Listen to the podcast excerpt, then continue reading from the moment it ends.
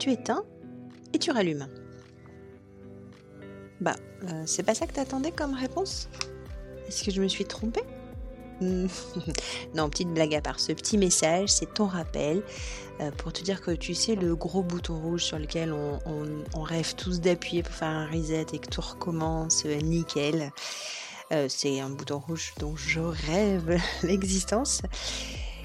Et bien aujourd'hui, il existe. Il existe. Il existe et il s'appelle Marco. Alors Marco, on le connaît tous. Et ben tu sais, quand tu réussis pas, et que tu râles, tu éteins ce que tu fais et puis tu rallumes ton podcast préféré pour écouter quelqu'un qui est encore plus râleur que toi. C'est notre Marco national et je te garantis un effet immédiat. Alors, si tu es d'accord avec ça, t'oublie pas de me laisser un commentaire et puis surtout une bonne note hein, sur l'épisode de ce podcast. Allez, je te laisse redécouvrir notre râleur international, Marco.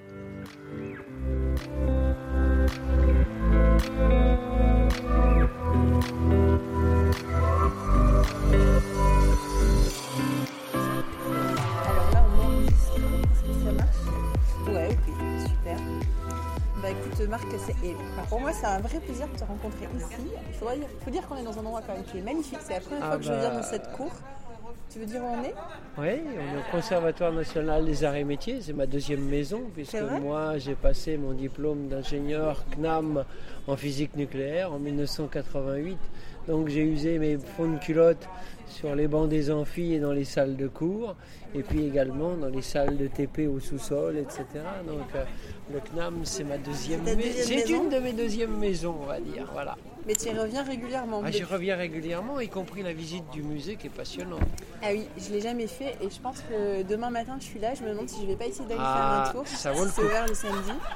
Magnifique. Et alors la cour est superbe. On a les, les bâtiments en pierre et les toits en tôle bien parisiens. C'est une, sais pas si c'est une église, une. C'est une ancienne église. Une ancienne église avec un toit, les, les, tuiles sont trois couleurs, trois quatre couleurs, je sais pas. Et dans l'église en question, il y a un modèle du pendule de Foucault. Ah. Il y a le Blériot 11 de Louis Blériot qui a traversé effectivement euh, la Manche, etc. Puis d'autres surprises. Je dis pas tout. Quel teasing, il faut y aller alors. Ah oui. Oh. Bon, ok. Alors, tu as accepté de, bah, de me rejoindre dans cette deuxième aventure qui est toujours liée au podcast mais qui est un enregistrement en direct. En direct, en live. Ouais, en live. Alors du coup, vous avez les, bruits en arrière-son. On a un groupe de copines qui ont l'air d'être contentes de se retrouver et qui papotent. Mais c'est pas grave. Alors, euh, une petite séance râlerie, ça te dit? Toujours ça, monte de cran en cran de toute façon avec tout ce que j'entends et tout ce qui se passe. Donc, euh, tu as envie de nous parler d'un sujet en particulier oh Non, pas de sujet en particulier, mais tout ce qu'on a dit la dernière fois dans la séance bah, ne fait que confirmer, ne fait que confirmer par des informations que j'ai au fur et à mesure.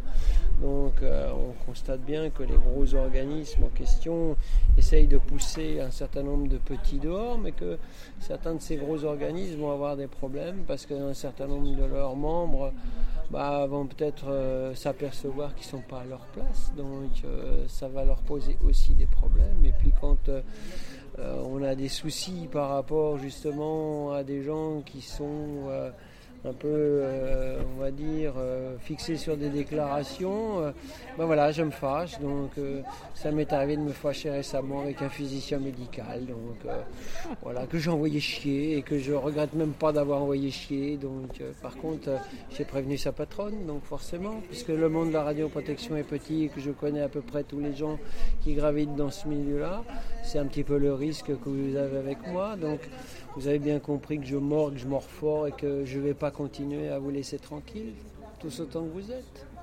tu nous regardes. Ah ouais. tu, es l'œil, tu nous regardes. Je suis l'œil, exactement. Bon, mais ce qui est bien avec toi, c'est qu'au moins la personne concernée, l'objectif là, c'est pas ni de dire le nom de ah la personne ni de l'organisme, mais la personne concernée, tu lui as dit ce que tu avais à lui ah dire. Ah bah carrément, oui, carrément, carrément. Bon, mais ça, c'est un cas particulier. Oh, c'est pas. Non, c'est un cas particulier, mais très honnêtement, euh, pour revenir sur cette histoire de certification, on voit bien que justement, on s'est posé un certain nombre de questions et si la Direction générale du travail a voulu qu'on révise l'arrêté euh, PCR-OCR, c'est qu'il y a de bonnes raisons derrière. C'est que visiblement le texte il n'est pas d'aplomb. Et je maintiens ce que j'ai dit d'ailleurs aussi à la DGT, notamment vis-à-vis des auditeurs des organismes de certification. Je souhaite qu'on fasse une évaluation nationale pour toutes ces personnes qu'on ait une équivalence, on dirait, pour que finalement le jugement soit réalisé de manière homogène, ce qui n'est pas le cas aujourd'hui, aussi bien pour les organismes compétents que pour les organismes de formation. Pour être auditeur aujourd'hui, pour faire euh, auditeur pour ces certifications, qu'est-ce qu'il faut? Aucune exigence. Aucune? Après, peut-être qu'en interne, chaque organisme de certification a des critères particuliers. Mhm. Mais si je, je, prends simplement mon cas, puisque au niveau du CEA, on avait euh, donc en inspection générale interne de la maison un certain nombre de critères vis-à-vis des inspections internes et des audits internes. Donc moi j'ai même fait des formations en termes d'audit à l'institut de formation qui s'appelle l'IFACI. Donc ensuite on m'a demandé de faire une, même une formation sur les audits de sécurité, donc que ce soit dans le domaine de la sécurité radiologique et conventionnelle, je ne suis pas sûr que tous les auditeurs aient ça. Et puis après, les compétences radioprotection, c'est encore autre chose. On constate même que certains auditeurs sont spécialisés sur certains domaines et pas pour tout.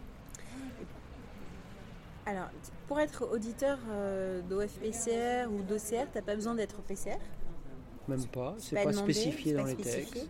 Et tu peux être euh, auditeur euh, OFPCR ou ou OCR. Euh, Ceci dit, moi je industrie suis. médicale, voilà, t'as pas, pas d'exigence par rapport à un milieu Moi je pourrais très bien le faire parce que je suis ni PCR ni OCR. Ouais, d'accord. Eh, bon, j'ai un niveau qui, à mon avis, est largement au-dessus. Hein. Je suis désolé de le dire aussi, ou qui, au risque de vous froisser.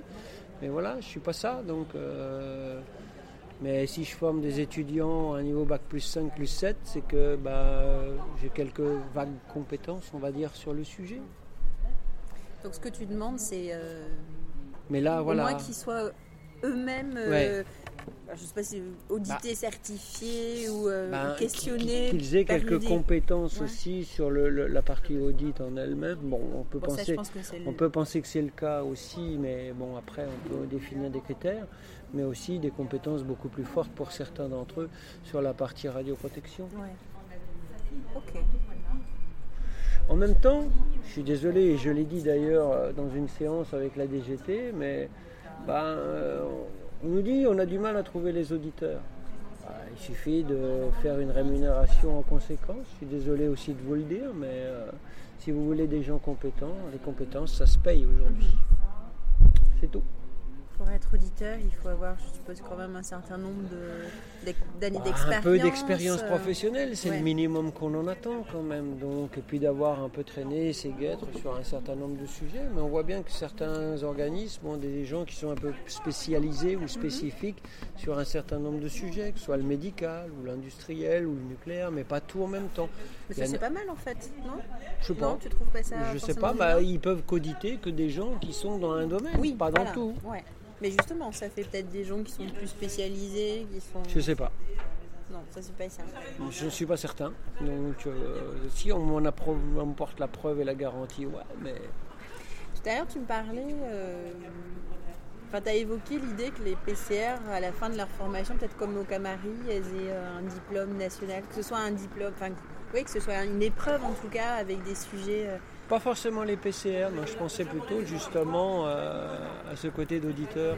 Mais les PCR, euh, ben, encore faut-il que les organismes certificateurs donnent les mêmes niveaux sur les contenus des organismes de formation.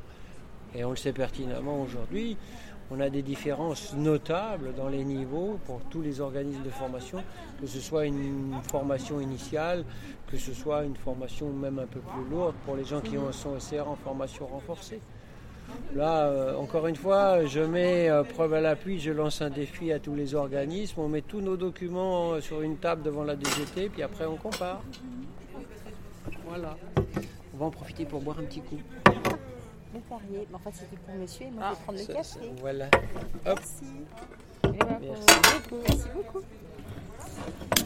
Café un petit Twix. Et je couperai pas, tu vois, on aura même les bruits en. Ouais, euh, forcément. du Schweppes et de la cuillère À qui votre le santé. café. Voilà. À la vôtre.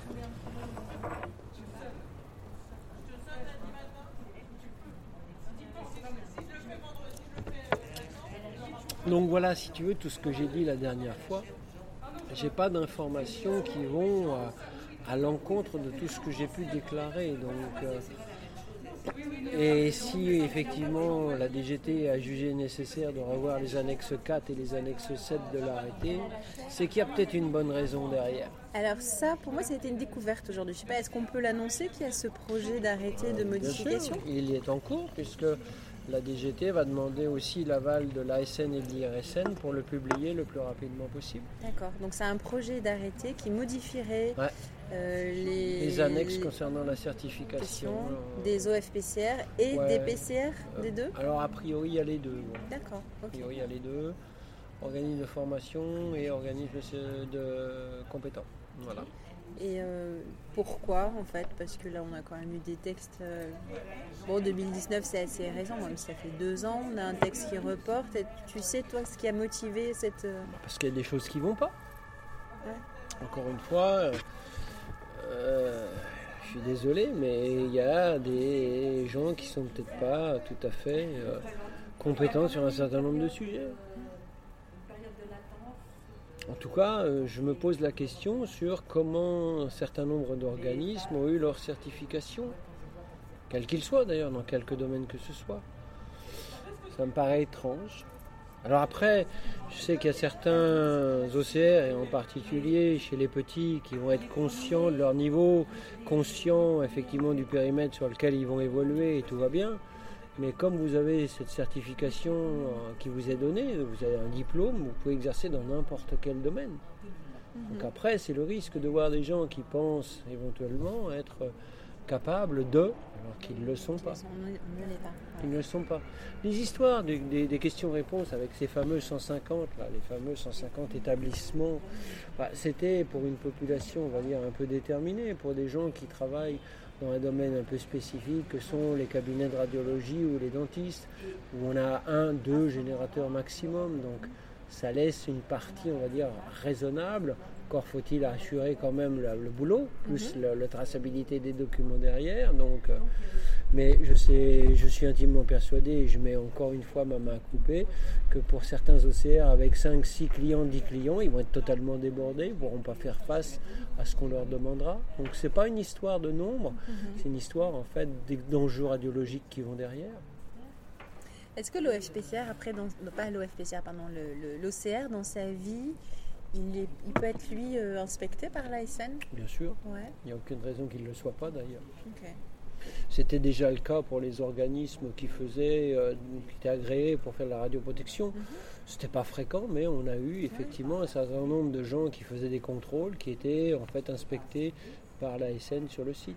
Donc, euh, ça permet, on peut dire que ça peut permettre de réguler, d'assurer quand même un Oui. minimum de qualité, tu vois, sur oui, euh, mais en même temps, prélèvement, on euh, a l'impression, et- et j'ai l'impression aujourd'hui, c'est une autre information que j'ai eue il n'y a pas très très longtemps, que visiblement les budgets euh, sont, on va dire, entre guillemets, un tout petit peu à la baisse côté euh, ASN IRSN et que, a priori, euh, on aurait, je le mets au conditionnel parce que je ne peux pas vous le garantir, j'en ai pas la preuve, une légère baisse du nombre des effectifs des inspecteurs. Donc, euh, encore faut-il pouvoir assurer le travail derrière.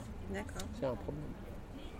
Pour la réglementation, euh, il me semble, étant croissante, alléger Mm. le travail derrière, ça va pas être simple. Non, pas vraiment. Pas vraiment. Ouais. Et on en a euh, effectivement euh, les textes du mois d'août, là on donnait un peu de travail, les textes sur les pôles de compétences, euh, sur l'arrêté des lieux spécifiques radon, etc., etc. Ça donne effectivement du travail. On a aussi en prévision notamment, et ça ça va être un gros travail pour les grosses installations nucléaires, c'est euh, le nouvel arrêté sur les coefficients de dose, et en particulier les doses par unité d'incorporation qui vont être modifiées dans un certain nombre de, pour certains nombres de radionucléides, le radon en particulier, mais pas que. Et donc ça va nécessiter de leur part un gros travail parce qu'il va falloir réactualiser tous les systèmes de, de limites, de, de, de calage des détecteurs, d'alarmes, etc. Donc ça va pas se faire comme ça aussi simplement et du jour au lendemain. Ils ont peur qu'on s'ennuie, c'est ça? Oh, je pense qu'ils ont peur qu'on s'ennuie, oui, mais là, pour le coup... euh, Est-ce que. Ouais, c'est- c'est- c'était justifié, tu penses C'est un abaissement des limites en fait? Ah bah il y en a pour le coup, au moins pour le radon c'était justifié, enfin à mon sens, ça, là c'est un, un point de vue totalement personnel.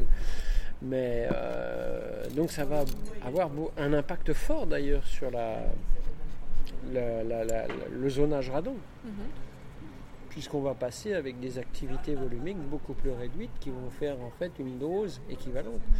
On était à 950 becquerels par mètre cube pour 2000 heures de- dans les lieux de travail, qui donnait une dose efficace engagée de 6 millisieverts. On va passer à 450. D'accord, ouais, tu diminues par deux. De 2, oui, c'est à peu près, c'est de 2 le coefficient.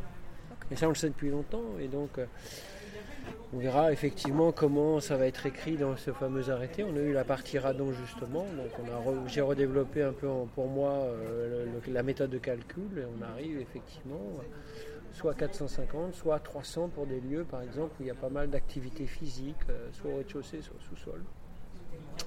Donc là aussi, euh, ça va être des surprises pour ceux qui vont gérer ça. Mais la plus grosse surprise, c'est pour toutes les entreprises qui, qui ne détiennent pas euh, ni substances radioactives, ni générateurs de rayonnement. Là, pour le coup, on a attaqué un volet qui s'appelle terrain incognita, parce que les gens ne sont pas conscients de ça. Et c'est très étonnant, mais là, j'ai fait travailler justement cette année des étudiants du Master 1 de Clermont-Ferrand. On a eu beaucoup de mal à trouver des sujets de stage pour tous les étudiants à cause de la crise sanitaire, et certains sont restés un peu sur le sable. Et je, les- je leur ai proposé, pour valider leur année, de travailler sur le sujet radon. Et ah, c'est très marrant parce qu'un des groupes, dans sa conclusion, a dit Ah, mais c'est là où on voit que l'information sur le radon, euh, elle passe pas dans le grand public, et personne n'est au courant, euh, et que c'est même un peu inquiétant, etc. Ben, J'ai dit Oui, vous voyez, les, les enfants, parce que c'est finalement un peu des, des enfants, c'est des petits. C'est mes poussins. Et vous voyez, je vous dis, vous avez un terrain vierge à défricher, et là, en termes d'information, il y a tout à faire. Ouais. Même s'il y a beaucoup de publications, même si l'IRSN, l'INRS, l'ASN, la DGT ont effectivement publié beaucoup de choses, les entreprises qui n'ont pas cette connaissance parce que c'est pas leur cœur de métier et qui sont assez loin de leurs préoccupations, bah, pour les sensibiliser, c'est pas évident. J'ai l'impression que ça dépend vachement des régions. Euh, il y a certaines régions, alors je sais pas si c'est par les CPAM ou par euh, quel organisme, mais plutôt CARSAT, sans- la CARSAT, ouais, voilà. oui, tout à fait. J'ai l'impression qu'il y en a certaines qui font beaucoup de, de sensibilisation en tous les cas. Oui, euh, la Haute-Vienne, par ouais. exemple, la Franche-Comté ont, des- ont été des régions et des départements moteurs sur un Mm. certain nombre de sujets. On fait beaucoup d'informations du public. La Haute-Vienne, c'est assez logique, puisque à Limoges, il y avait les sources, et la- pardon, les, les mines d'uranium, donc automatiquement, ça générait des questions de la part de la population. Mais euh, dans beaucoup d'endroits, il y a des euh, prises de conscience publiques et avec effectivement un certain nombre de gens qui ont décidé d'écrire euh, des documents à destination du domaine privé.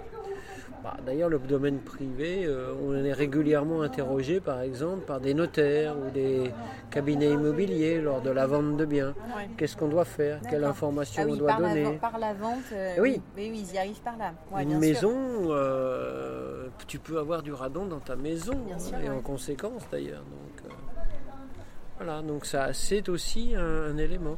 Et là, j'ai un des, qui avait été faire des mesures dans des caves à côté de Clermont. Ils ont mesuré quand même pas loin de 1000 becquerels par mètre cube.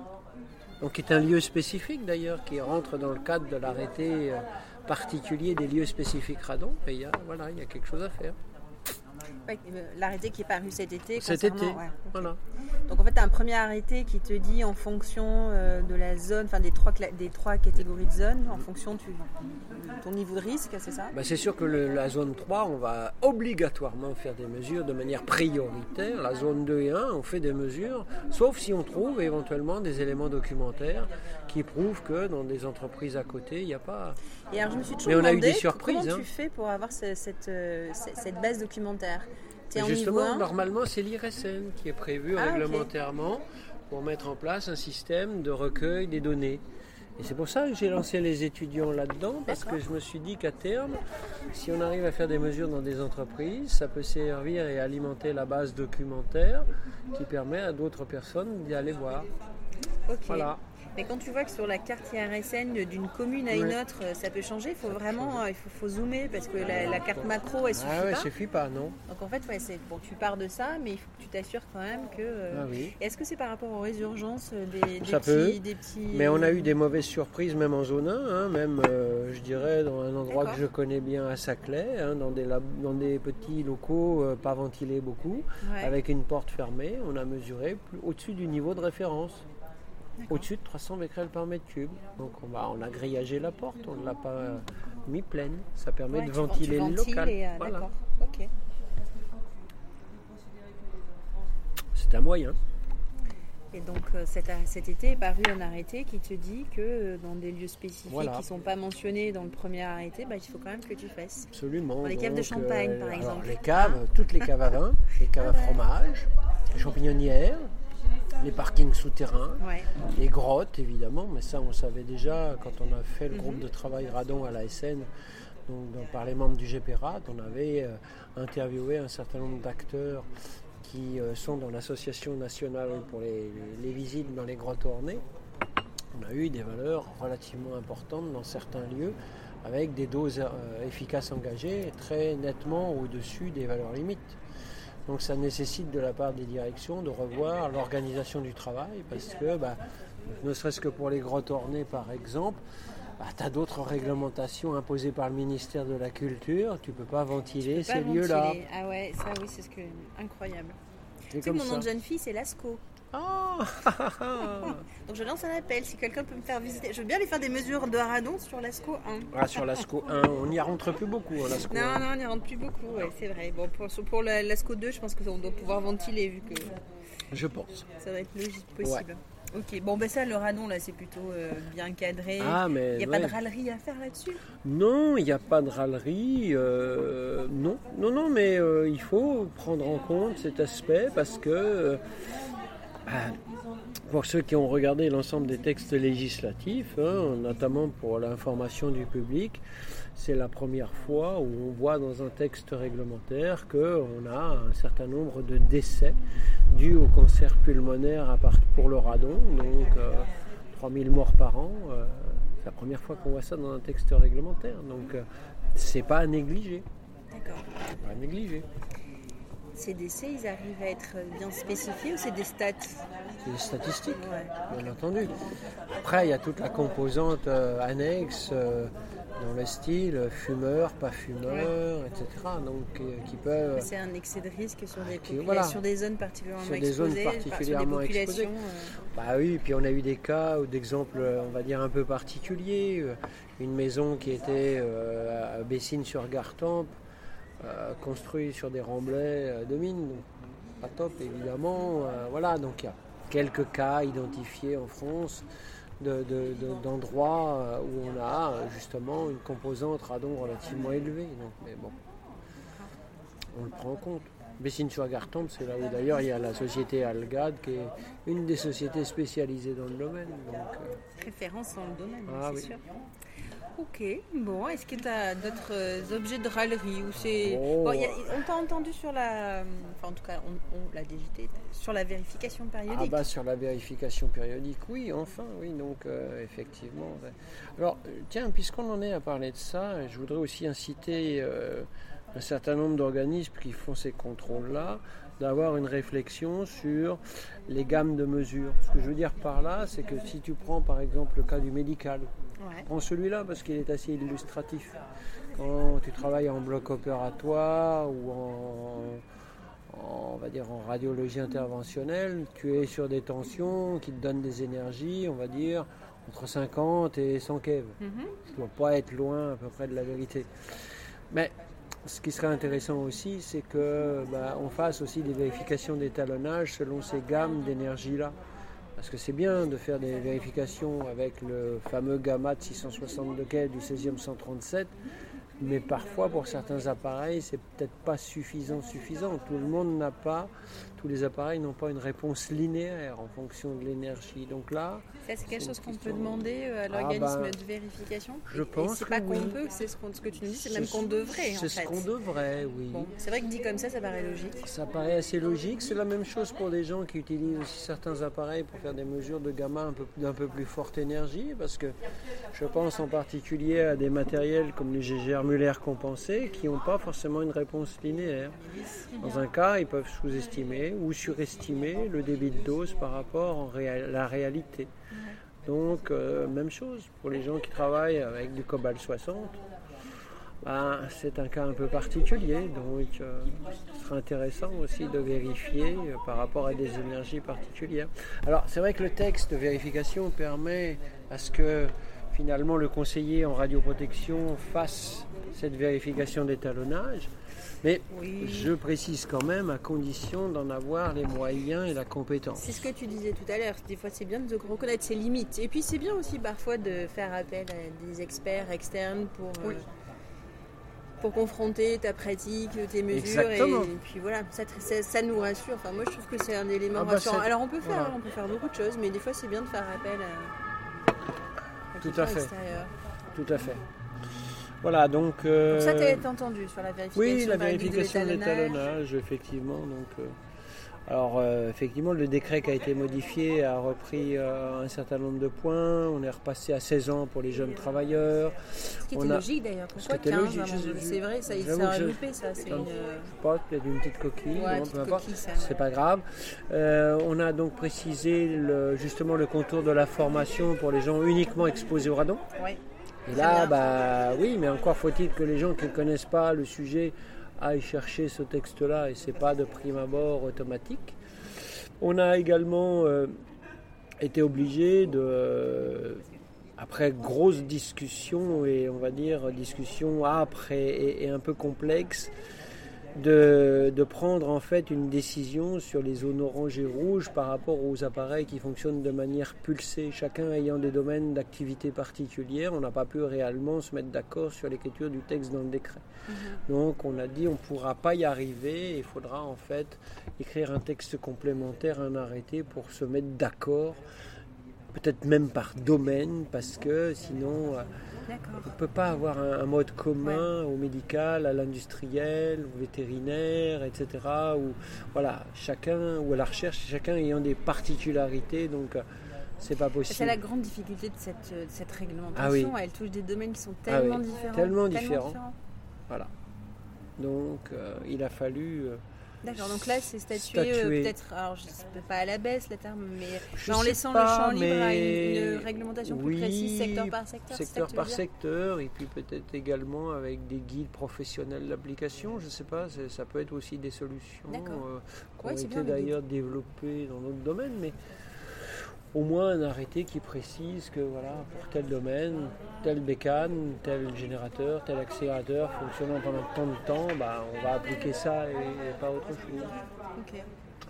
C'est souvent aussi dépendant du fait qu'on a des gens à proximité des faisceaux ou pas. Oui. On voit bien que dans le domaine industriel, on peut peut-être s'y sursoir. Dans le domaine médical, tu as forcément parfois des praticiens qui tournent autour des, des- des champs d'exposition. Donc Mhm. euh, un peu plus problématique et un peu plus euh, touch. Quoi. Donc oui, ça a été euh, bon, un décret qu'on attendait. Ça m'a fait paumer un restaurant cette affaire parce que ah, j'avais parié qu'il sortirait avant le 1er juillet 2021. Ah non, mais t'es un éter- éternel optimiste. Ben ouais, ben j'ai perdu. Voilà. Bon, t'as payé le resto? Oh, il était sympa, hein, Ah, Olivier. Avec Olivier, on s'est bien fait un bon petit resto. ouais. Olivier qui? Ah, ça, Ah, Dis pas, un dis copain. pas. Olivier. c'est un copain. Ok, bon, Olivier qui est dans le domaine a priori. Voilà, parce que voilà, voilà. Ok. D'accord. Mais c'est vrai que l'été a été prolifique quand même. hein. Euh, Ouais. On a attendu le 1er juillet, mais depuis, euh, il est sorti quand même pas mal Et de donc, choses. bah, on attend aussi d'autres arrêtés d'application, aussi bien côté code de la santé publique, parce qu'il y en a d'autres, et, et code du travail, il y en a encore euh, de mémoire 5, mais dont les chantiers vont ouvrir en 2022, pas avant. C'est quoi les 5 codes Euh, du travail? pour euh, de mémoire, alors on a parlé des coefficients de dose, Ouais. il y en a un autre important pour les gens qui sont dans les installations nucléaires de base, c'est pour les entreprises extérieures. D'accord. En fait, c'est la certification des entreprises extérieures qui interviennent dans, chez EDF, OCEA, Orano, Andra, C'est une etc. certification qui existe déjà? Voilà, qui existe déjà. Mais il faut reprendre le texte, euh, puisque le décret aujourd'hui de 2018 précise qu'en fait, euh, il y a une obligation d'avoir des entreprises certifiées pour les gens qui interviennent dans les zones jaunes, orange, rouge. Ok. Or, on constate que certains exploitants sont plus royalistes que le roi Mhm. et qui demandent par exemple d'avoir des certifications, y compris pour des gens qui interviennent en zone contrôlée verte ou surveillée. D'accord. Ceci dit, c'est leur problème Ouais. et c'est leur affaire parce qu'ils payent plus cher. Bah oui, ouais, ouais. Moi, personnellement, je suis sorti du système. c'est pas moi. Enfin, encore que je suis contribuable. Et parfois, certaines entreprises qui dépendent de l'État, c'est le contribuable qui les finance. Donc, euh, si, finalement, ça m'agace un peu. Voilà. Mais c'est un gage de sécurité peut-être quand même, non? Bah, c'est ce qu'on me- c'est ce qu'on me Ouais, rétorque. C'est ce qu'on te dit, mais c'est- tu crois pas? Non, pas forcément. Euh, c'est comme un surzonage, si tu veux, mettre une zone euh, plus restrictive parce qu'on a l'impression que ça va protéger, ça va peut-être pas forcément dans le bon sens non plus. Tu noies le risque. Un peu. Ça voudrait dire que finalement, on demande, on a des exigences pour les mêmes que ce soit une zone bleue ou une zone rouge, ce serait pareil. Bah, Mais on n'a plus la gradation, l'esprit du texte de la gradation Ouais. du risque. euh, Ça, me- ça perturbe quand même quelque part en tant que radioprotectionniste de terrain, là pour le coup. euh, Mhm. Bon, de toute façon, on sait bien que normalement, euh, chacun doit euh, vérifier que le, le zonage est fait correctement et périodiquement adapté, puisque c'est, je crois, l'article 25 de mémoire, 44, 51, 25, qui vous impose ça. Mais on- j'ai déjà eu le cas où des gens n'avaient pas vérifié que ça faisait deux ans qu'ils étaient en écart du zonage, quoi. Donc, c'est gênant quelque part. Voilà, non, ça, ça, ça me, ça me gêne un peu que finalement on mette tout sur le même plan. Je comprends pour les zones jaunes, oranges, parce qu'on voit bien qu'effectivement, euh, les rouges, on voit bien que ce sont les zones quand même prioritaires à risque. Mhm. Peut-être qu'après, est-ce que c'est un souci d'une. Enfin, tu te poses pas la question euh, pour l'employeur qui emploie ses salariés, enfin, ou en tout cas ses Oui. entreprises, finalement, elles peuvent toutes intervenir partout ça, et tu, te- partout. tu, tu, tu habilites Mais- pas un certain nombre de personnes pour un certain nombre de zones, etc. Bon, Le problème pourrait se poser d'une homogénéité entre les exploitants, par exemple. ouais. Est-ce que les critères vont être les mêmes Ah oui, d'exigence au. Ouais, niveau ouais. du CEA, de DF, d'Orano, Ok. etc. C'est une autre question qu'on pourrait poser.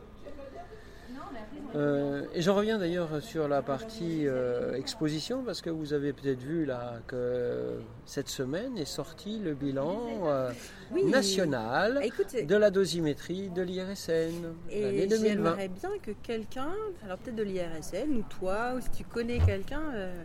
L'année dernière j'ai essayé mais j'ai pas réussi, mais que quelqu'un nous explique. ou Tu vois, enfin, c'est un gros pavé quand même, mais nous fasse un petit topo alors sur les PCR médicales, mais qu'est-ce qu'on peut en retirer? Je suis sûre que pour alimenter nos formations quand on a les salariés, Hum. Il, y a sûrement, il y a sûrement des notions qui sont J'ai hyper forcément intéressantes. des choses à dire, donc euh, je pense que je ferai mon petit édito d'octobre euh, pour Circus sur ce sujet-là. Ah, bon, mais je te rappellerai en octobre. Non, non, alors, mais j'ai feras. déjà des choses à dire parce que, bon, on a constaté qu'effectivement, avec le Covid, il y a eu une activité qui a été réduite, Ouais. aussi bien dans la partie ma- maintenance nucléaire que même dans la partie personnelle des compagnies aériennes. On a, on a diminué notablement les doses moyennes et maximum. Euh, je crois que c'est à peu près de l'ordre de 35% d'après ce que dit l'IRSN. Euh, on constate quand même aussi que bah, il reste un certain nombre de cas de dépassement de limite. Alors cette année, ils y mettent un petit bémol puisque euh, il faut en fait qu'il y a un cas avéré et vérifié et validé par le médecin du travail. C'est quand même important qu'il y ait une validation derrière. Donc il y a des cas de dépassement, mais sans validation. Donc ça, ça laisse entre guillemets une petite interrogation. Reste que on a donc une diminution aussi du nombre de personnes suivies en France. On était à 395 000, on passe à 387 000. C'est les ordres de grandeur, hein. ne me le prenez pas à l'unité près. Donc une légère euh, diminution. 10% à peu près, Vous avez à peu près 76% de l'effectif de ces gens-là qui ont une surveillance dosimétrique individuelle, qui reçoivent une dose, on va dire, inférieure à la limite de détection. Ma question est la suivante. On fait une radioprotection de riche. Est-ce que tout le monde doit avoir une surveillance dosimétrique individuelle? Ah, on va me rétorquer, oui, mais ça permet d'assurer une surveillance individuelle renforcée par le biais de médical. Oui, sauf que les médecins du travail, vous en avez de moins en moins. Mais peut-être qu'un des axes de travail, c'est d'affiner justement nos zonages Ben, et notre que- classification Exactement, personnelle, et que peut-être certains. Et c'est pas, encore une fois, et on en a discuté au sein de la DGT, c'est pas parce que quelqu'un est non classé, même s'il reçoit des doses, qu'on ne pourra pas éventuellement le réutiliser en cas de problème de santé par ailleurs. Même s'il n'y a pas de médecin du travail, entre guillemets. Ma frangine, elle a été manip radio pendant quelques années, on va dire toute sa, pratiquement toute sa carrière. Euh, les 15 dernières années, elle n'a pas vu de médecin du travail. C'était un cabinet en privé, en ville à Paris. Donc euh, voilà. C'est même pas une exception. C'est même pas une exception. On est bien d'accord. Ouais. Donc finalement, c'est bien de placer les gens dans catégorie classée, Mais- mais ça sert à rien. Classé ou alors reclassé en public, je sais pas comment. Bah, Non, non en classé, non exposé, en non classé, reclassé en non non classé. classé. Une personne ne veut pas dire euh, Ben oui, euh, aucun suivi. Au contraire, tu peux avoir contraire. un dossier opérationnel qui va l'informer. Mais bien entendu. Tu lui fais une petite information sûr. quand même parce qu'il rentre dans une c'est zone. presque de la radioprotection intelligente dont tu es en train Mais de me alors là, mais tu sais que venant de toi, je prends ça comme un compliment. Et euh, c'est porté sur la bande. Hein. Ben, c'est passé, Enfin, mais c'est c'est plus très des bien. bandes, mais c'est pas grave. Mais c'est pas grave. Mais oui, bien entendu, puisque les limites de détection sont bien inférieures et qu'avec ce type de matériel-là, on est capable d'avoir un résultat probant, même dans le domaine des faibles doses. Alors en fait, là, tu es en train de me dire qu'on passerait éventuellement d'une radioprotection administrative, parce que ce matin j'ai entendu ce terme et il me plaît énormément, à une radioprotection raisonnée, Intelligent. intelligente. Oui. Oh là là, quel bonheur. Ben, moi, ça me plairait bien. Ah ouais. Ben, je suis sûr que je suis intimement persuadé qu'un certain nombre de gens n'ont pas ce besoin-là. Et encore une fois, j'insiste sur l'histoire des médecins du travail qui vont être en Ouais. diminution constante. On ne pourra plus l'assurer de Tout toute à fait. façon. Mais, mais je suis d'accord avec toi. Ouais, ouais, je suis d'accord. On est déjà pas passé sur des. C'est bien, c'est bien effectivement que ce soit écrit dans le texte. Mais encore une fois, il faudra pouvoir avoir des reconstitutions dosimétriques et montrer que les personnes ont été exposées. Avant même que cette réglementation, d'ailleurs, ces réglementations existent en 2003, à l'INSTN, on avait pris le parti justement d'avoir un certain nombre de populations, certains étudiants, à qui on faisait faire des, des opérations un peu particulières, Mhm. des iodations en boîte à gants. Eh ben, on leur donnait un dosimètre opérationnel, on relevait la dose, on avait un tableur Excel que l'on gardait, qu'on compitait chaque année au fur et à mesure, et on gardait les doses et les résultats dosimétriques. Mhm. Comme ça, on savait à quoi ils avaient été exposés. Mhm. Donc ça, c'est effectivement, ça fonctionne et ça peut fonctionner depuis longtemps cette affaire. Donc voilà, c'est cette histoire de 76% de gens qui n'ont pas de dose, ça me, ça Alors me on va laisse te parce dire, que on va te dire. non mais attends, il y, a- il y a en plus le temps passé par les conseillers en radioprotection à faire des études et des évaluations individuelles donc dosimétriques, donc des études de poste si Mhm. vous allez par là et de l'évaluation des risques, que finalement pour aboutir, mettons, je dis n'importe quoi, arriver à une dose cumulée à l'année de 100 microsieverts, mais on va quand même le classer parce que Parce que. Et si à ça on t'oppose euh, l'argument oui, mais sur euh, les 76%, est-ce que tu es sûr qu'ils portent tous leur dosimètre? Mais attends, non, non. Le, le- le résultat est euh, publié dans six séries, Mhm. ne tient compte que des personnes qui portent leur dosimètre. C'est Ah les personnes à qui on a fourni un dosimètre. Voilà. On sait parfaitement qu'un certain nombre de praticiens, dans le domaine médical notamment, pour pas les cibler, mais je suis désolé messieurs, mesdames, ne portent pas leur dosimètre. C'est d'ailleurs un problème pour certains conseillers radioprotection et personnes compétentes qui ne peuvent pas les obliger à le porter. Et d'ailleurs, on a eu des cas où euh, ça s'est plutôt mal terminé pour la personne compétente parce que bah, elle a été obligée de quitter sa fonction, ne pouvant pas faire appliquer, entre guillemets, le port de, de ce système. Après, je suis assez rassurée par rapport à ça parce que je pense que la technologie nous aide et il y a des boîtes qui innovent et qui font Oui. des super trucs. Absolument. Et je pense qu'on sera en capacité Oui. de prouver l'exposition Oui. des personnes avec ou sans dosimètre passif. Je pense aussi, il y a des innovations intéressantes. Là, en matière de veille technologique, messieurs, dames, euh, conseillers radioprotection, vous pouvez ouvrir effectivement vos yeux, vos oreilles, Internet, etc. Il y a des innovations actuellement qui se passent et qui vous permettent d'aller un peu plus loin que la simple radioprotection réglementaire dont on parle euh, dans les textes. Voilà. Alors, je reviens quand même sur ce bilan dosimétrique Ouais. aussi. Il y a une chose extrêmement surprenante. Nous avons un seul cas de dépassement de limite au niveau des extrémités. Mhm. Alors, à qui veut-on faire croire cette chose? Tu veux dire qu'il n'y en ait qu'un Bah Ou oui. Qu'il y en ait au moins un Qu'il n'y en ait qu'un. Qu'il n'y en ait qu'un. Euh, On a des doses à condition de porter des dosimètres. On Oui. est bien d'accord. Donc on revient au même problème. Si effectivement on ne fournit pas de dosimètre extrémité aux gens qui sont susceptibles d'être exposés, vous n'avez aucune chance d'avoir des résultats. Donc on sait pertinemment là aussi que certains postes de travail, bah, il y a des risques d'exposition au niveau des mains et qu'il y a certainement beaucoup plus de gens qui dépassent les valeurs indiquées. Alors pour vous annoncer aussi la chose, Cicéry est actuellement euh, dans une période de révision de son système. D'accord. J'ai été sollicité là-dessus parce que je suis dans un des groupes de travail et c'est pas de l'intelligence artificielle, mais ça va faire en fait travailler des algorithmes de traitement. Grosso modo, pour des gens qui occupent une fonction identique analogue sur deux endroits différents et que bah, pour certains on détecte des, des valeurs positives de dose et que dans d'autres cas on a des doses nulles, on va avoir un petit drapeau qui va se lever et du coup, ça va inciter éventuellement les gens à se dire pourquoi là c'est positif et pourquoi là c'est égal à zéro. Et donc, du coup, ça pourrait éventuellement être un- une information qui retoque et qui soit reversée à l'ASN pour que bah, on puisse enquêter sur le sujet. Ah, mais dis pas que Ciseri va être l'indicateur de la SN pour déclencher. Ah Bon, en oui. Bah, c'est- oui, oui, t'as Est-ce que ça te paraît raison. absurde Non, non, non, Pas parce fait, totalement. c'est- c'est- il faut vivre dans ce cas-là l'inspection comme une aide C'est pour le une conseiller, pour motiver ses troupes à porter des dosimètres. Exactement. Ok. Exactement. Et pourquoi y en a-t-il qui auraient des doses nulles en faisant un travail analogue Bah, avec des c'est-à-dire gens qui ont des doses des positives oui, voilà. Et puis s'ils ont des, s'ils ont des doses Analogue, hein, nulles- je parle Ouais, voilà. de, de travaux analogues. Ouais. Hein. Bah, je sais pas, un cardio interventionnel euh, travaille de la même façon, qu'il soit à Tours, à Paris, à Marseille, etc. Aux, aux procédures près. bien entendu, mais c'est à peu près les mêmes systèmes. C'est la même chose pour un, gars qui travaille en radiothérapie ou qui travaille en gammagraphie, c'est exactement du pareil au même. Donc pourquoi y aurait-il des gens qui auraient des doses nulles et des gens qui auraient des doses positives pour un travail analogue? Donc si tu veux, on est en train de réfléchir à cette question.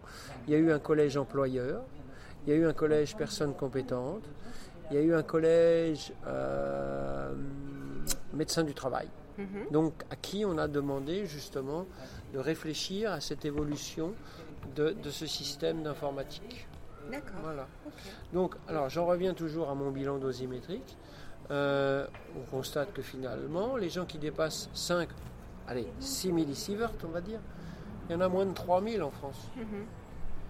Officiellement, réglementairement et dosimétriquement parlant, ça veut dire que tu as seulement ce nombre de personnes qui sont classées en catégorie 1. C'est sur cela qu'il faut porter Oui, oui, oui. évidemment les efforts d'optimisation de la radioprotection. Donc à vérifier que les autres, effectivement, ne reçoivent pas de dose. Et si c'est bien vérifié, euh, bah, alléger le système. Ouais. Ben, bien sûr. Ok. Voilà. Donc euh, il est intéressant le document. Bon, il est lourd à lire hein, parce que j'ai pas, il est sorti avant-hier, j'ai pas Ouais. tout lu. T'as pas lu les, les 300, 600 pages, je sais pas Non, combien il y en a pas encore. Mais j'ai- J'en j'en ai fait des extractions de tableaux euh, quand même, et j'ai regardé des comparatifs tout de suite. Ah. Donc ça m'a ça m'a effectivement intéressé parce que bah, c'est toujours un, un document intéressant. Alors ce qu'on pourrait éventuellement dire justement par rapport, tu disais, au port de la dosimétrie, bah, qu'on puisse avoir à un moment dans les pages une petite analyse critique euh, en disant bah oui, c'est par rapport Ouais.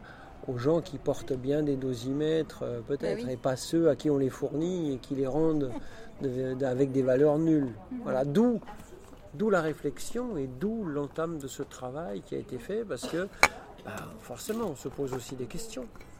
En tout cas, les spécialistes en matière de radioprotection s'en posent. Donc, euh, Surtout que- si c'est un taux qui n'évolue pas d'année en année en fait. Ben, C'est- voilà. Ça veut dire que soit on n'arrive pas, euh, le système est fait de façon à ce qu'on n'arrive pas à convaincre les gens qui devraient porter des dosimètres qui doivent les porter, et puis on arrive à un palier où là le système en place ben, en fait fonctionne pas mieux et on n'arrive pas à l'améliorer. Mhm. Soit ces personnes-là n'ont pas besoin d'être suivies parce qu'elles sont pas exposées finalement, et puis il faut qu'on revoie. euh, C'est ça. Et en même temps, bon, on ne peut pas dire que le système n'ait pas été amélioré au cours du temps. Ouais. On a que finalement, bon an, mal an, euh, pour ceux qui portent leur dosimètre, que 7 dépassements de limite. Donc euh, ça reste, euh, on va dire, restreint par rapport au nombre de personnes Toute surveillées. toute population ou c'est médical? Non, toute population. Toute population. hein, toute ah ouais, c'est vraiment pas beaucoup. ouais. Il y en a quatre de mémoire dans le domaine médical, il y en a un dans le domaine industriel de mémoire, il y en a un en exposition interne, ça, ça va toucher plutôt la partie installation nucléaire parce que il y a une petite cible et un petit focus particulier sur les gens qui travaillent dans le domaine du démantèlement. C'est plutôt eux qui prennent des doses internes. hein. Enfin, encore même chose. Euh, hors industrie nucléaire, euh, si tu fais pas d'analyse radiotoxicologique, bah, tu vois pas de dose Oui. interne non plus. Donc Ouais. euh, bon, après c'est la facilité qu'on en a à faire des mesures, mais donc c'est plutôt quand même ce genre de personnes là qui ont ce genre de dose. Et le septième m'échappe un tout petit peu parce que il y a des tableaux un peu variables dans les, les documents, donc j'ai- eu du mal à caler si c'est 6 ou si c'est 7. D'accord. Enfin bon, ça reste cet ordre de grandeur. Ouais, bon. Oui, l'ordre de grandeur est intéressant quand même. Oui, oui. Ok, euh, on a dérivé un peu. Je sais pas, tu te rappelles, toi, tu nous parlais des 5 arrêtés, c'est ça qui allait venir Euh, Oui. Donc on a dit quoi le... Euh, donc on a dit les coefficients de dose, les- la certification des entreprises pour les entreprises extérieures, le CAMARI, donc le certificat d'aptitude à manipuler les appareils de radiographie industrielle, donc qui va être également révisé, ainsi que la liste des appareils, donc ça Mhm. fait deux. Et puis le cinquième m'échappe un tout petit peu, donc il faudra que, Bon, on faudra, que je, faudra que révise, mais je les ai hein, dans mon ordinateur. Bah, c'est pas euh, tout simplement euh, sur l'OF, euh, sur les OF, PCR Non, et je crois- je crois pas, il y en a encore- il y en a d'autres- encore un. Il y en a un autre. Et puis il y en a d'autres côté ASN aussi, donc du niveau code de la santé publique. euh, ce qui est vérification, euh, bah, justement sur la code de la santé publique, les, Oui. celui-là, il est, on l'attend toujours. on l'attend toujours. Oui, oui. Donc on a encore de la lecture en perspective. Mmh, c'est voilà, c'est pas, c'est pas fini. Bon, ceci dit, euh, et, et- et sans vouloir vous affoler euh, tous autant que vous êtes, mais bon, vous avez encore le temps de vous poser avec la réglementation, puisque on vient simplement de démarrer, en tout cas la Commission internationale de protection radiologique vient de démarrer un début de réflexion, vous voyez comme je suis prudent, sur une évolution de la CIPR générale, donc par rapport à l'exposition au rayonnement. On nous a sollicité pour rendre un avis sur le projet de texte, qui est un, un- un résumé, c'est pas en approfondi, mais euh, donner en tout cas notre sensation par rapport à ce qui est écrit. Voilà. Ouais, mais Donc ça, ça, ça va. droit français Oh là, dans 20 attends, ans. non, non, oui, c'est ça, à peu près ça. Donc ça, ça veut dire une écriture d'un texte CIPR d'ici 5 ans, allez. Donc traduction en directive européenne, pratiquement, il faut compter 3 à 4 ans de plus. Traduction en droit national, 3 à 4 ans de plus. Donc vous avez un peu de temps devant vous. Ça, c'est pour tes petits poussins, c'est pour tes petits bébés. C'est pour mes petits voilà, poussins, voilà, c'est pour mes étudiants, effectivement, qui sortent de l'école. Bah, c'est toujours intéressant de dire une CIPR. Ah, toujours Toujours. Tu, tu comprends euh, l'esprit de la loi, l'esprit du texte. Oui, oui, oui, oui, c'est- important. Et tiens, par exemple, on se positionnait et, et plusieurs fois on est revenu sur ces histoires justement dans la nouvelle proposition. Discussion qui a eu lieu sur est-ce que l'on doit garder, par exemple, deux uni- une unité équivalente pour euh, une unité commune, pardon, pour la dose équivalente et la dose efficace. Ah, mais euh, oui. Et alors? Très bonne question. Mais il n'y a pas quelque chose qui est paru justement sur la CIPR Pour l'instant, non. Dans le projet, effectivement, ils sont en train d'avoir une réflexion qui est menée. Et plutôt, alors, c'est vrai qu'on perd le concept euh, de dose à un organe si on enlève la dose équivalente, euh, parce que on passe de la dose absorbée directement à la dose efficace. Ceci dit, quand on a des comparaisons, y compris au niveau des médias, on a souvent une espèce d'amalgame ou de mélange de genre entre une dose à un organe donné et une dose au corps entier. On avait eu une proposition, euh, les Français, il y a, on va dire, une dizaine d'années, d'avoir une unité supplémentaire. Alors évidemment, on ne l'a pas retenu parce que c'est déjà pas facile avec toutes les unités qu'on a et toutes Mhm. les grandeurs qu'on a, mais un truc différent entre dose équivalente et dose efficace. Encore une fois, hein, puisque ce sont des grandeurs de protection, euh, c'est juste des grandeurs non mesurables et qui traitent uniquement de la nuisance biologique. J'aime bien le rappeler ça uniquement dans le domaine des effets stochastiques, c'est-à-dire pour les faibles doses. Hein, ça va que ça, le sievert. C'est que pour ça. Mais c'est vrai qu'une dose à un organe et une dose à leur corps entier, c'est pas tout à fait pareil. En termes de détriment, ça fait pas les mêmes euh, choses. Et parfois, bah, vous avez des mélanges de genres parce que bah, les gens ne sont pas forcément au courant. Donc, pour eux, c'est pas spécialement immédiat de faire la, distinction entre les deux. Donc voilà, c'est une des pistes de réflexion de la nouvelle euh, CIPR, si on peut dire, qui n'a pas pas de numéro, qui n'a rien du tout. On en est vraiment à l'état de projet et- et très basique. Mais il me semble pourtant qu'à la SFRP à La Rochelle, il y a déjà quelqu'un qui nous avait présenté Ah, c'est ça, tu vois, il y a deux Oui, ans. oui, donc oui. ouais, ça met du temps en fait. hein. Ah bah, ça met beaucoup de temps parce que là, il y a plusieurs comités qui écrivent en fait les différents textes. Pour ceux qui ne savent pas, il y a, je crois de mémoire, cinq comités à la Commission internationale de protection radiologique qui travaillent sur des sujets distincts. Donc après, bah, il faut essayer de refaire un socle commun, etc. Donc euh, c'est pas si évident que ça. Voilà. Où est-ce que ça se passe, ce travail de la CIPR C'est, euh, Est-ce que c'est, c'est- chacun est dans son pays et se regroupe en général, euh, ils ça se regroupent. Alors, je ne sais plus si c'est pas un Suédois ou une Suédoise qui est actuellement présidente. Je, je dirais une bêtise. hein. Je ne veux pas dire de bêtises, donc je ne sais pas, mais de mémoire, je sais que le, le président ou la présidente a changé récemment. Donc, euh, voilà. Mais il y a des Français, bien entendu, qui participent euh, dans les différents comités euh, à l'écriture euh, de l'ensemble des documents. D'accord. Voilà. Bon, bah écoute. Pour une fois, pas trop de râlerie. Mais non, c'est ce hein. que j'allais dire. Hein? Non, Ouais, finalement. ouais, je me suis défoulé tout à l'heure, donc euh, voilà. non, mais c'est parce qu'on est dans un bel endroit Oui. paisible et finalement c'était très bien. Qui c'est qui nous regarde là, la, la statue? Tu sais qui c'est qui nous regarde? Denis Papin. Denis Papin. Ah ouais, inventeur de la machine à vapeur. Ah, alors, les. Anglais, les Anglais prétendent que c'est James oui, Watt. mais c'est des Anglais. Ça. Denis Papin, très bien. Bah, Denis Papin nous regarde dans la cour euh, du CNAM à Paris. Absolument. Et on a de très belles illustrations euh, dans tous les locaux du CNAM de l'artiste graffeur C215. C215 a en particulier beaucoup travaillé autour du Panthéon. fait un peu faire euh, de- radio élément ça quand même. hein. Ah ben c'est carrément, il a fait, un- il y a une fresque sur le musée Curie de Marie Curie, donc Ouais. fait par C215. Il y a même une exposition ici au CNAM des différents graphes de C215 sur justement toute la famille Curie. Tu vas au CEA Saclay, il y a différents locaux et portes qui sont illustrés par C215 avec tous les grands scientifiques. On a même euh, le chat de Schrödinger qui est effectivement sur une des portes, Marie. Curie, Frédéric Joliot, etc. etc. Super. Donc, euh, Voilà. Bon, ok, bah, écoute, merci beaucoup. En fait, le, le soleil euh, nous assomme ce, vendredi après-midi. Pour une fois qu'on en mais a incroyable. du soleil. Non, mais c'est parce que je te l'ai amené, c'est pour ça. C'est pour ça, voilà, ça. tu es venu avec. Je suis venue avec. Merci beaucoup, Marc. Pas de rien. À bientôt. Ouais, et pour euh, éventuellement euh, encore une montée au créneau si nécessaire. Donc, euh, j'essaye effectivement de remettre des choses à peu près en ordre. voilà, et puis, ben, c'est pas toujours évident, puisqu'on voit sur aujourd'hui des réseaux sociaux tout un tas de déclarations qui me parfois me froissent un peu. Donc, vous savez parfaitement que je guette. Je veille, Stéphanie, vous avez dit que j'étais l'œil et que bah, si vous faites un petit écart, je le note. Tu Voilà. nous rattrapes, mais c'est bien, garde ton front Voilà. parler.